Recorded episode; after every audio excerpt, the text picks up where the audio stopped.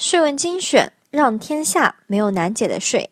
各位听众朋友们，大家好。这期呢，我们来讲一下两个案例，告诉你，并非所有取得的农产品免税发票都可以抵扣增值税。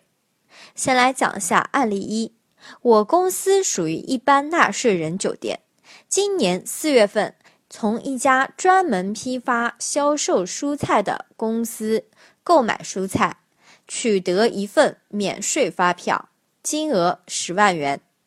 借原材料蔬菜九点一万元，应交税费应交增值税进项税额零点九万元，贷银行存款十万元，请问这样抵扣是否正确？我们来看一下，以上抵扣增值税的处理是错误的。这份免税发票不得抵扣增值税。一、财税二零一七三十七号文件规定，四、纳税人从批发、零售环节购进适用免征增值税政策的蔬菜、部分鲜活肉蛋而取得的普通发票，不得作为计算抵扣进项税额的凭证。二、财税二零一二七十五号财政部、国家税务总局关于免征部分鲜活肉蛋产品流通环节增值税政策的通知规定：一、对从事农产品批发、零售的纳税人销售的部分鲜活肉蛋产品免征增值税。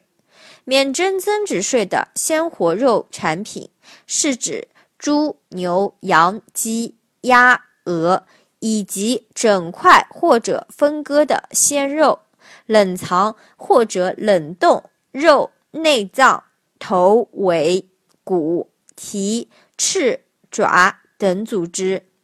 免征增值税的鲜活蛋产品，是指鸡蛋、鸭蛋、鹅蛋。包括鲜蛋、冷藏蛋以及对其进行破壳分离的蛋液、蛋黄和蛋壳。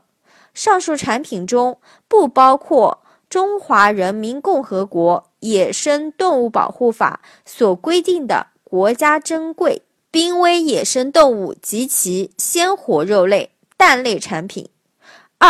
从事农产品批发。零售的纳税人，即销售本通知第一条规定的部分鲜活肉蛋产品，又销售其他增值税应税货物的，